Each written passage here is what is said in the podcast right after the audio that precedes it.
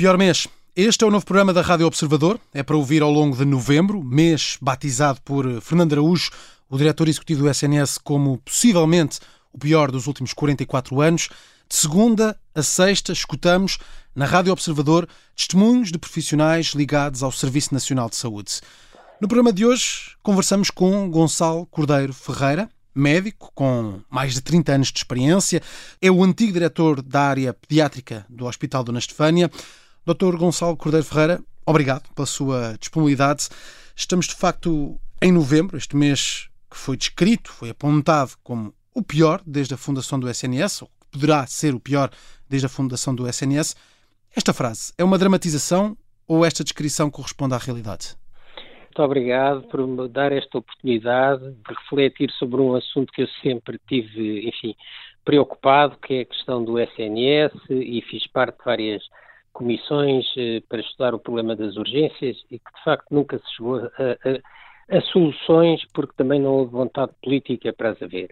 Agora, a questão que me pôs, se isto é uma dramatização, claro que isto é uma dramatização, como é evidente, isto é uma dramatização, isto é eh, claramente uma, uma, um chavão político, é daquelas coisas que se corre mal, a coisa, ah, já tínhamos avisado, se corre bem, ah, fomos nós que conseguimos evitar. Portanto, isto é uma dramatização. O SNS já tem passado por muitas crises, basta ver recentemente a questão do, do Covid e da falta de camas, que também foi, foi de responsabilidade de quem, eh, ao longo destes anos todos, foi fechando camas de cuidados intensivos e foi fechando camas de medicina, etc. E, portanto, eh, isto é uma dramatização, ponto final. E eu digo Mas mais, há problemas. Ai, ai, sempre há e vai continuar a haver enquanto tivermos esta política de tentar cobrir o, o sol com a peneira, que é uh, deitarmos tudo para cima das urgências e não falarmos do que se passa a montante. Deixe-me dizer-lhe duas coisas. O problema que se passa é que nós, no nosso SNS, temos problemas crónicos que vêm desde a fundação do mesmo, de falta de definição de circuitos. Nunca se definiu, ao contrário do, do, do inspirador do SNS português, que era o National Health Service em Inglaterra, mas que tem uma definição clara dos circuitos. Quem entra aonde e porquê? Entra-se pelos cuidados primários, entra-se pelos hospitais, e uma ligação perfeita nisso. Agora menos, porque também há problemas, mas na altura havia. E cá nunca se preocuparam com isso. Cá foi uma jogada tabela política uh, e, portanto, nunca se definiram os circuitos. Os doentes passavam a entrar pelo sítio onde havia mais facilidade. Com isso tudo, o que se passa no nosso SNS é que o nosso SNS, na área pediátrica, pelo menos, é muito bom para doenças graves. Muito bom, porque, de facto, os médicos estão muito bem preparados e, e, e têm eh, até estruturas e equipamentos dos melhores hospitais para lidarem com a doença grave, mas muito mal para doenças ligeiras. E porquê? Porque a doença ligeira é tirada indiscriminadamente para a urgência, porque não consegue eh, ser resolvido o problema a montante dos cuidados eh, de proximidade que seriam os seus cuidados primários. E, portanto, os doentes, não tendo uh, médico a quem uh, recorrer nos cuidados primários, acabam por aperrar nas urgências, onde são maltratados, não porque sejam maltratados da sua doença, mas porque a urgência não é um sítio para se tratar de doença ligeira hum. e para se perder o contacto com o doente. E, portanto, ser um, um médico sempre diferente que aquele doente. Portanto, esse é o a pecha fundamental na área pediátrica do SNS. E porquê é que isto não vai ser muito mal para os doentes? É um incómodo, vai ser, é verdade, com o fecho das urgências, mas eh, se nós olharmos para as urgências pediátricas, nós vemos que menos de 5% dos doentes que lá recorrem e recorrem aos magotes são internados. Portanto, as doenças que lá vêm, aliás, nós temos uma, uma urgências por diversas cores, e se formos ver, a esmagadora maioria são cores frias, digamos assim, há os verdes, até os azuis. Sim, sim menos e graves. Poucos, e, e, poucos, e alguns amarelos, poucos laranjas e quase nenhum uh, encarnados, o que, é, o que é bom. Mas, portanto, uh, quer dizer, a doença, uh, não vão, os doentes não vão, não vão sofrer, o doente grave não vai tanto sofrer isso, sobretudo havendo uma rede do INEM que pode fazer os socorros imediatos e levá-lo para os hospitais que estão abertos. Doutor, estamos num período em que temos muitos médicos a, a pedir escusa ao trabalho extraordinário para lá das 150 horas anuais que estão, uhum. estão definidas por lei. Um, sabemos que isto depois, para um diretor clínico que tem que lidar com isto e tem que fazer escalas, será certamente um problema. Eu pergunto-lhe, pela sua experiência no Serviço de Pediatria do Hospital Dona Estefânia, se garantir escalas é efetivamente um, um problema no SNS. Mas isso é um problema que é de, um problema de sempre. E que os médicos, ao, ao darem o corpo ao manifesto e fazerem, e fazerem mais horas, muito mais do que aquilo que eram obrigados por lei, conseguiam resolver. Mas uh, o problema não se resolve em abrir mais urgências ou receber mais doentes nas urgências. O problema é que resolve-se em reduzir drasticamente a procura. Portanto, neste momento, nós vamos ter. O Hospital de Lanche vai ser, tal como o Hospital de Santa Maria, provavelmente, vão ser os dois hospitais que vão ficar abertos toda a noite e vão receber os doentes de todo o lado, os graves e os não graves. Quando não vão. Pior do que isso, se nós concentrássemos à moda do Porto, que tem no São João o paradigma, os médicos de lá são reforçados por equipas dos outros hospitais. Mas neste momento há tão poucos nesses outros hospitais que vão fechar que esses médicos não poderão reforçar os hospitais que ficam abertos. Resultado, os que ficam abertos, se não tiverem uma redução eh, brusca da procura, eh, vão, vão, vão ser ultrapassados, não vão conseguir dar, dar eh, resposta. E então mais gente ainda vai meter os papéis. O que me está a dizer é que. Portanto, Há um problema tem que haver, de... a tutela tem que dizer, a urgência à noite, naquele hospital A e B está sempre aberta, mas tem que ser obrigatoriamente de referência. Não pode lá aparecer quem quer. Tem que ser referenciado e bem referenciado. Eh, eh, estamos então perante um problema de gestão e também um problema da maneira como os utentes também encaram os serviços de urgência. Utentes são os menos culpados. A culpa é toda dos políticos. Desculpe lá, eu esta tenho que lhe dizer. O PS e o PSD são os grandes culpados do que se passou na saúde em Portugal desde o princípio do, do, do. Porque nunca prepararam a população para aquilo que devia ser. Haver médicos nos, nos, nos, uh, e pediatras. Eu acho que fazem muita falta haver pediatras de família a trabalhar com os médicos de família nos, uh, nos cuidados primários. É como esta história agora de me dizerem equipas, eh, equipas dedicadas de urgência nos hospitais, de pediatria, não sei de medicina, provavelmente, ou de cirurgia, terá algum interesse. Agora, pediatria já funciona, isso já nós tivemos isso. E, e não, não, ninguém quer. Porquê? Porque não há um número suficiente de doentes graves para justificarem essas equipas. No fundo, o que eles estão a fazer é aquilo que poderiam estar a fazer era nos centros de saúde.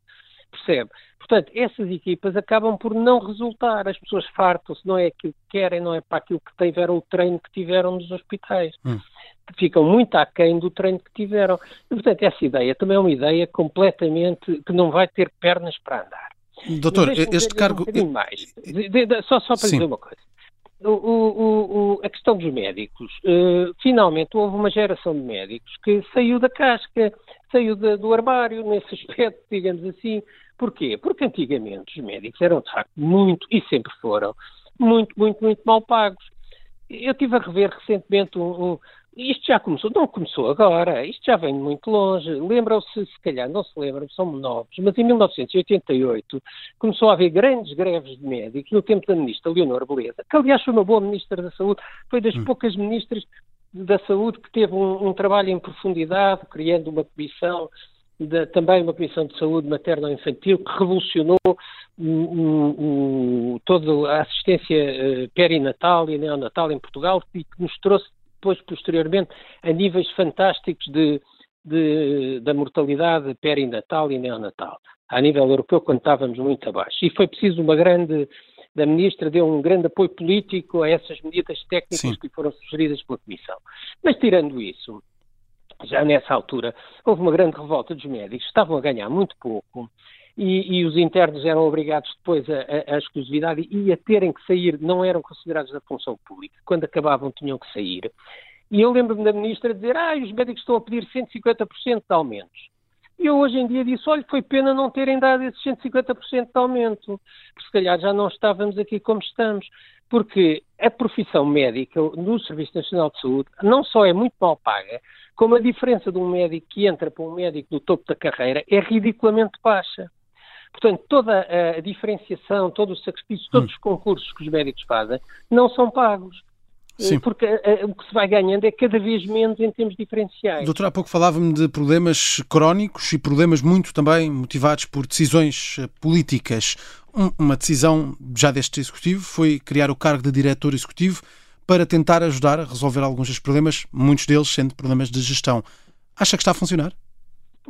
Eu tenho a maior consideração pessoal pelo professor Fernando Araújo que é uma pessoa que é uma pessoa de, de diálogo, de ideias e de experiência própria no terreno, como se viu em São João. Simplesmente, o, o problema não está nem no cargo nem na pessoa. Para já houve e aí acho que alguns média também foram, foram, enfim, não direi culpados, mas, mas lançaram um bocadinho aquela ideia sebastiânica que vem aquela pessoa e vai finalmente resolver tudo.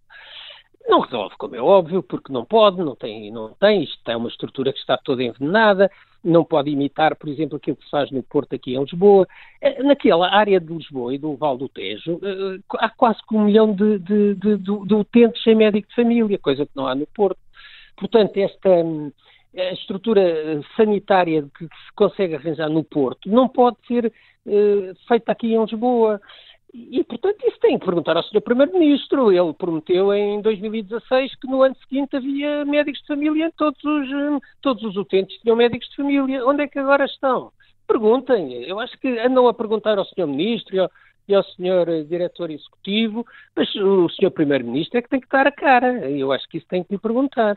Uhum. Uh, uh, muito se tem falado também neste setor, uh, e já falámos aqui dos médicos que agora estão a fazer pedidos de escusa, já falámos dos problemas de gestão, mas fala-se também, quase de forma crónica, mas mais nestes anos recentes, de falta de médicos. Isto acontece, de facto? O país tem poucos médicos?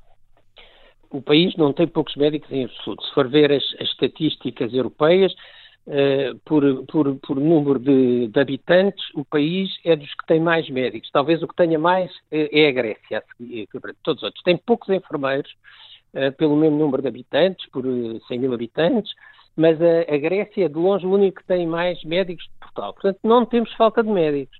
O que temos é, é, os médicos muito mal distribuídos. No serviço público estão menos, porque foram muitos para, para, para, para, para a privada, por causa das, das, condições não só financeiras, como também de alguma razoabilidade de descanso que não lhe oferecem no serviço público.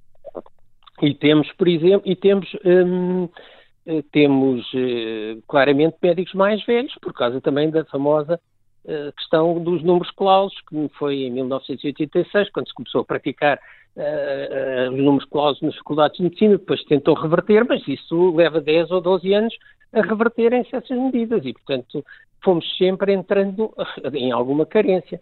Mas há uma péssima distribuição dos médicos, depois estão centrados nas, nas grandes cidades, há muito pouco nas áreas, na, na parte no, no, interior, quando, quando devíamos ter mais médicos no interior, até para fixarem população, e, portanto, temos o, o, grandes assimetrias. Ora, essas grandes assimetrias não venham dizer que a culpa é dos médicos. Uh, e essas assimetrias foram desde sempre. Portanto, há Sim. quem tenha mesmo que meter a mão na consciência. E devo dizer que aí não são os médicos. Da sua experiência no terreno, um, estas preocupações com a saúde e estes problemas na saúde que vamos falando e que vão, vai sendo noticiado, isto para o utente e do contacto que teve com os utentes é algo que também preocupa quem, quem vai aos hospitais e quem está a ser atendido por profissionais de saúde? Com certeza, eu acho que uma pessoa que tem filhos, eu estou só a falar da pediatria, claro. sente-se muito vulnerável tento, uh, quando tem um filho doente e não sabe onde é que se há de dirigir. Eh, claro que fica, como é óbvio, e, e, sobretudo porque teve anos e anos e anos a martelarem a cabeça para que o sítio onde se iria, que tinha que resolver o problema é ir à urgência, que até lhe faziam análise e radiografia, e lá é que estão os pediatras e não estão do outro lado. Portanto, aprendeu o caminho errado. E agora dizem que a urgência vai ficar fechada, o que é que as pessoas vão pensar? Hum. As pessoas também não fazem a mínima ideia que a maior parte da doença aguda pediátrica é uma doença relativamente benigna e com ou sem tratamento passa ao fim de três dias mas não sabem. Nunca houve preocupação da educação para a saúde. Nunca. Nunca houve. Houve sempre a preocupação de ter as urgências bem fornecidas e de abrirem hospitais. Isso aí também é culpa dos autarcas. Haver hospitais ali ao fundo da esquina. E, portanto, cada vez mais se. Ouça, à volta de Lisboa, unidades neonatais, Lisboa e à volta, é um escândalo. Contando as privadas também, contam com os médicos. É um escândalo. É óbvio que assim não há gente para tanta coisa. Sim. Por isso, nós andávamos sempre a correr à beira do abismo, ao lado do abismo. Agora decidimos virar de rumo e ir direto ao abismo. É a única diferença. Doutor... Agora não é novembro nem dezembro. Sim. É, tem sido sempre desde há uns meses para cá. Doutor Gonçalo Cordeiro uh, Ferreira, tenho uma última pergunta para, para si. Já respondeu um pouco a isto, mas queria perguntar-lhe se tem alguma sugestão que possa deixar para ajudar a, a resolver os problemas no SNS. Uh, mesmo já dizendo que este mês de novembro não será o pior, pelo menos na sua opinião não será o pior, o que é que faria ou que sugestão é que tem para, para ajudar efetivamente o SNS? Olha, eu acho que os problemas do SNS são de tal maneira graves que temos que uh, resolvê-los com uma única uh, linha de atuação. É falar a verdade. Falar a verdade. Custe o que custar. Os nossos políticos têm que falar a verdade. Eu sei que às vezes dói, é chato, a curto prazo perdem-se votos, mas se calhar a médio prazo as coisas melhoram. E tem que se começar a explicar que não é pelo facto de haver muitas urgências que se tratam melhor as pessoas. Tem que se dizer que nós temos, apesar de tudo, um serviço montado, com a ajuda também do INEM, que a doença grave, essa é vista, resolvida atempadamente. E temos que dizer que as outras, muitas delas não precisam sequer de ir ao hospital, muito menos à urgência, e se calhar algumas vezes nem ao centro de saúde. E temos que começar a trabalhar para que eh, os cuidados de proximidade, que não são cuidados hospitalares, não é isto ter um hospital em cada bairro, são cuidados de proximidade, que são cuidados ligados aos médicos de família e devia haver nesses, nessas unidades de saúde um pediatra também, que seria um pediatra de família, a trabalhar com os médicos de família. Devia haver, provavelmente, também um psicólogo para a saúde mental um dentista e, quem sabe, um oftalmologista, que são os problemas de proximidade que as pessoas têm, era nisso que nós devíamos centralizar os nossos cuidados, a estrutura, falando verdade e dizendo que os médicos estão realmente a ganhar muito pouco, muito mal e a trabalhar muito. Têm que ser aumentados, têm que se reduzir as, as, as horas extraordinárias. Como é que se reduzem? Reduzindo o peso das urgências. Portanto, isto não se resolve de um dia para o outro. O que vai acontecer é que vão deitar dinheiro para cima da situação. Provavelmente vão-se aceitar algumas dessas melhorias salariais daqui a 5 anos, 3, 5 anos, está tudo na mesma, as pessoas estão cansadas, fartas e vamos voltar outra vez à mesma, à mesma cena. Portanto, começar a falar a verdade. Hum. Começar a dizer que os doentes têm que ser vistos nos sítios certos, que é a doença aguda ligeira nos cuidados de proximidade. A doença grave, nos serviços de urgência hospitalar. Estou a falar em pediatria, mas penso que isto é perfeitamente uh, igual para, para as áreas da medicina de adulto. Enquanto não falarmos verdade, enquanto nos centralizarmos só nisto das urgências, não saímos da cepa torta. Gonçalo Cordeiro Ferreira, antigo diretor da área pediátrica do Hospital Dona Estefânia, muito obrigado pela sua disponibilidade.